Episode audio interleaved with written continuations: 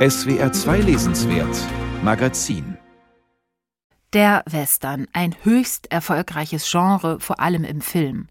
Immer mit dabei Saloons und Revolver, Planwagen und Sheriffsterne, außerdem Trapper und Indianer, Outlaws und Prostituierte. Kurzum, Weiß- und Rothäute. Nicht zum Standardcast aber gehören Chinesen. Dabei sollen Schätzungen zufolge schon 1850 um die 15.000 Chinesen in den Minen der Mountains of Gold, der kalifornischen Goldberge, gearbeitet haben. Es wird also wirklich Zeit, dass der amerikanische Western personell erweitert wird. Und das hat jetzt die junge Autorin Sipam Zhang in ihrem Roman Wie viel von diesen Hügeln ist Gold getan. Ein Debütroman, der direkt für etliche Preise nominiert wurde. Ein ganz erstaunliches Buch, finde ich auch. Und ich bin gespannt, wie meine Kollegin Christine Hartauer das sieht. Hallo, guten Tag. Hallo, Katharina Borchert.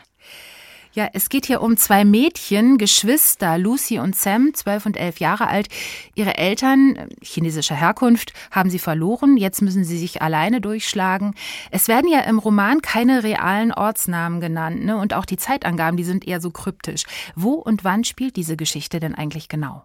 Ja, es ist tatsächlich ziemlich schwer genau zu sagen, wo, wie viel von diesen Hügeln es Gott spielt. Aber man kann ein Gebiet umreißen. Im Roman ist immer wieder die Rede vom westlichen Territorium. Damit ist der Westen der USA gemeint. Man kann auch sagen der wilde Westen. Denn der Roman spielt in der Zeit, in der der Goldrausch die Menschen in Massen in den Westen getrieben hat, also Mitte des 19. Jahrhunderts. Es gibt auch Zeitangaben, Jahreszahlen werden genannt, aber die sind nicht vollständig. Das steht da nicht 1862, sondern XX62. In einem Interview hat Sipam Jang gesagt, dass das doppelte X die Leser und die Leserin darauf hinweisen soll, dass er oder sich auf einem Gebiet befindet, das noch unerforscht ist, das noch ganz neu ist. Und das tut man ja wirklich, denn obwohl Sipam Jangs Roman im Wilden Westen spielt, ist es eben kein klassischer Western, wie Sie schon angedeutet haben, denn in ihm spielen mal eben nicht die weißen Cowboys die Hauptrolle. Wir lernen die Geschwister Lucy und Sam im ersten Teil des Romans direkt nach dem Tod ihres Vaters kennen. Die Mutter ist schon ein paar Jahre nicht mehr. Sie sind jetzt ganz allein und müssen überleben. Wie gehen die beiden Kinder das denn an? Die beiden stehen jetzt vor einer großen Aufgabe. Sie sind alleine und sie müssen ihren Vater beerdigen nach einem alten Ritual. Und an dieser Szene merkt man schon, was für unterschiedliche Menschen die beiden sind. Lucy ist jemand, die ist total vernünftig. Sie ist die Ältere, sie ist zwölf Jahre alt. Sie will jetzt eigentlich das alte Leben zurücklassen, sich an die Welt anpassen, um überleben zu können. Sie möchte den Vater nicht bestatten, nicht diesen Aufwand betreiben, ihn nach einem alten Ritual zu bestatten. Sie möchte jetzt lieber in eine neue Welt aufbrechen und lernen und sich eben anpassen an die Welt Welt der Weißen, derjenigen, die das Sagen haben. Es gibt da eine Szene, die sehr eindrücklich ist, nämlich als sie bei ihrem Lehrer immer wieder zu Besuch ist und bei ihm im Salon, im Wohnzimmer andere weiße Menschen kennengelernt, die das Sagen in dem kleinen Ort haben und die sich sehr kultiviert geben. Und von ihnen möchte Lucy lernen und sich an sie anpassen und möchte also so ja fließend und beweglich sein wie das Wasser. So hat die Mutter das immer genannt. Lucy sei Wasser und Sam aber ist da ganz anders. Sam will den Vater bestatten, Sam war immer der Liebling des Vaters und Sam tut so, als wäre sie ein Junge. Das ist sie aber gar nicht. Sie ist elf Jahre alt, gibt den harten Mann, hat aber eine halbe Möhre in der Hose und tut nur so, als wäre sie ein Junge, ist aber in Wirklichkeit ein Mädchen, das die Haare kurz trägt, das Cowboystiefel trägt, das mit einer Waffe hantiert und das eben Klischees von Männlichkeit erfüllt und was man eben erst recht spät merkt. Und so gehen die beiden eben sehr unterschiedlich mit dieser Situation um, nachdem sie alleine auf der Welt sind. Was die beiden verbindet, ist natürlich ihr Aussehen. Also sie wissen, dass sie anders aussehen. Andere Kinder nennen sie oft Schlitzaugen. Aber wenn die Kinder die Eltern fragen, wo kommen wir her, dann heißt es immer nur sehr poetisch, irgendwo von jenseits des Meeres. Über die Herkunft ihrer Eltern wissen die beiden kaum etwas, oder? Ja, die Kinder wissen sehr wenig. Die Mutter, wie Sie es eben gesagt haben, erzählt immer nur in so ja, sehr poetischen Schilderungen von diesem Land auf der anderen Seite des Meeres.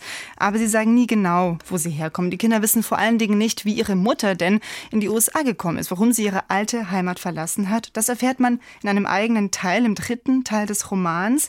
Der erzählt im Prinzip der Vater oder der tote Vater, die Stimme des toten Vaters erzählt von ihrer Herkunft. Und dann merkt man, dass die Eltern, obwohl sie beide ja chinesisch aussehen, chinesische Wurzeln haben, doch auch trotzdem noch mal sehr unterschiedlich sind. Der Vater nämlich wurde von amerikanischen Ureinwohnern gefunden und aufgezogen. Er kannte seine Eltern gar nicht. Er wusste nicht, dass seine Eltern chinesische Einwanderer waren. Er fühlt sich als, ja, man könnte sagen, als Amerikaner. Er ist in den amerikanischen Hügeln aufgewachsen. Und eines Tages ist er dafür verantwortlich, ein Schiff in Empfang zu nehmen, auf dem 200 Menschen aus China sind, die ein reicher Mann, ein Goldmann sozusagen eingekauft hat, damit sie ihm bei der Arbeit beim Bau der transkontinentalen Eisenbahn helfen. Und diese 200 Menschen, die kommen aus China. Unter ihnen ist auch die Mutter, seine spätere Partnerin, die Mutter von Sam und Lucy. Und auf einmal merkt der Vater von Sam und Lucy, diese Menschen, sie sehen so aus wie ich, aber ich spreche ihre Sprache nicht. Ich kann sie gar nicht einarbeiten. Er wurschtelt sich dann so durch, aber vor allen Dingen lernt er eben seine spätere Partnerin kennen. Sie bringt ihm ein paar Wörter Mandarin bei, er bringt ihr dafür Englisch bei. Lucy lernt gerne, das hatten Sie auch schon gesagt. Kurz darf sie dann auch mal zur Schule, da leben die Eltern noch und äh, sie interessiert sich da vor allem für das Fach Geschichte. Das ist ziemlich interessant in diesem Roman, finde ich. Also Lucy liebt Zahlen und Grafiken, die Grafiken von Lehrer Lay, von dem sie dann Bücher bekommt auch und mit denen Geschichte in Büchern erfasst wird. Und dieser Lehrer Lay, der schreibt auch selbst eine Chronik über die Besiedlung des Western Territory und stellt der Familie auch Fragen.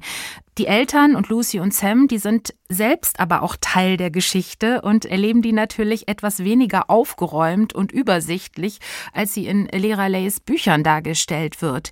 Wie steht dieser Roman, also wie viel von diesen Hügeln ist Gold, denn zum Thema Geschichte? Er ist eigentlich auch selbst ein Stück Geschichtsschreibung, oder? Ja, das ist er auf jeden Fall. Denn Sipem Jang erzählt von einem Kapitel des amerikanischen Gründungsmythos, das gern vergessen wird, nämlich eben die Geschichte der chinesischen Einwanderer, die wesentlich zum Aufbau und zu der Besiedelung des westlichen Territoriums beigetragen haben. Sie waren zum Beispiel diejenigen, die die erste Eisenbahnstrecke quer durch den amerikanischen Kontinent vom Atlantik bis zum Pazifik vollendet haben. Aber auf den historischen Fotos, wenn der letzte goldene Nagel eingeschlagen wird, da sind diese Menschen, da sind diese chinesischen Einwanderer nicht zu sehen. Und auch ihre Geschichte bekommt man in den klassischen Western-Geschichten eigentlich nie zu lesen. Sie tauchen vielleicht mal am Rande auf, aber sie sind nie die Hauptfigur. Und Sipem Zhang erzählt eben, in wie viel von diesen Hügeln ist Gold, sehr eindrücklich davon, wie diese Menschen sich durchs Leben schlagen mussten und vor allen Dingen ihre Kinder, die Generation danach, die eben zwischen den Stühlen sitzen, die die alte Heimat der Eltern nicht kennen, aber auch in der neuen Heimat, in den USA, nicht willkommen sind, obwohl sie dort geboren sind, aber weil sie eben anders aussehen, sind sie rassistischer Ausgrenzung ja eben ausgeliefert. Ja, chinesische Figuren sind medial unsichtbar gewesen lange Zeit. Langsam ändert sich das. Man kennt ja den berühmten Folksong This Land is Your Land von Woody Guthrie. Das ist ein Song von 1940. Der erzählt davon, dass die riesigen USA allen zusammengehört. Das Motto dieses Romans aber jetzt von Sipam Zhang, das lautet This land is not your land. Warum wohl? Ich verstehe dieses Motto auf zwei Weisen. Also einmal habe ich den Eindruck, es ist gerichtet an die weiße Bevölkerung der USA, also an die Nachkommen der ersten Siedler, derjenigen, die das Land den amerikanischen Ureinwohnern gewaltsam weggenommen haben und es auch bis heute wegnehmen. Aber ich verstehe es auch als bitterböse Antwort an diesen Volkssong, denn die USA waren nicht das Land aller Menschen, die dort leben und sie sind es auch bis heute nicht. Sie beim Zheng zeigt es eben an der Geschichte der chinesischen Einwanderer, die beginnt eben Mitte des 19. Jahrhunderts, das hatten Sie schon gesagt, vor allem mit dem kalifornischen Goldrausch, der viele von ihnen auch in die USA geführt hat. Aber bis 1940 waren die USA nicht ihr Land. Das Leben dort für sie war geprägt von rassistischer Ausgrenzung. Sie hatten mit zahlreichen Einschränkungen zu leben. Es war ihnen bis 1940 nicht möglich, die amerikanische Staatsbürgerschaft zu bekommen oder jemanden zu heiraten, der oder die aus Europa stammt. Es gab Massaker an chinesischen Migranten. Und der Chinese Exclusion Act hat dafür gesorgt, dass ab 1882 60 Jahre lang keine anderen Chinesen einwandern konnten konnten, also Familien nicht zusammengeführt werden konnten. Ne? Und auch Lucy und Sam bekommen diese willkürlichen rassistischen Gesetze zu spüren. Denn plötzlich gibt es ein neues Gesetz, das allen Menschen, die nicht in diesem westlichen Territorium geboren sind, verbietet, weder Land noch Gold zu besitzen. Das heißt, Lucy und Sams Vater, der eben ein gescheiterter Goldsucher ist, der könnte noch so viel Gold finden, wie er möchte, aber es würde niemals ihm gehören. Ja, Sipam Zhang schildert, wie Menschen angegriffen werden, Chinesen in diesem Fall, auch die Familie von Lucy und Sam. Auch andere Menschen wurden damals angegriffen und ermordet. Es war quasi ein rechtsfreier Raum, Indianer, Schwarze und so weiter. Sie erzählt aber auch dass die Natur litt. Wir denken ja eigentlich immer, dass das Thema Umweltzerstörung ein Thema unserer Zeit ist, aber auch damals schon haben die Goldschürfer und die Siedler schon eine enorme Umweltzerstörung angerichtet. Was erfahren wir darüber denn in diesem Roman? Lucy und Sam erleben am eigenen Leib, was die Suche nach Gold und nach Kohle mit der Landschaft anrichten kann. Ein Beispiel dafür, in der Regenzeit wird ein ganzes Städtchen von Wassermassen weggerissen. Ein Städtchen, in dem auch Lucy und Sam und ihre Eltern leben. Lucy denkt sich aber, die Menschen sind doch selber schuld, dass ihre Häuser jetzt in den Wassermassen untergehen, dass das Wasser dieses gelockerte Land mit sich reißt. Denn schließlich haben sie die Landschaft verändert, aus Gier, um an das Gold und an die Kohle ranzukommen. Ja, da sind große und wichtige Themen drin in diesem Buch. Also einerseits Migration, andererseits Genderfluidität, nämlich die von Sam, und auch Umweltzerstörung. Es verstecken sich also ziemlich viele aktuelle Themen in diesem Roman. War es eine gute Idee, all dies in einem Western zu erzählen, also in einem altgedienten Genre? Bei Western denkt man ja als erstes an Unterhaltungsliteratur, an Unterhaltungsfilme, an Lucky Luke Comics. Aber der Western war schon immer viel mehr für die Amerikaner als nur Unterhaltung. Es gibt also einen Spruch, der sagt, der Western ist für die Amerikaner das, was die Odyssee für die Europäer ist, also eben auch eine mythologische Geschichte.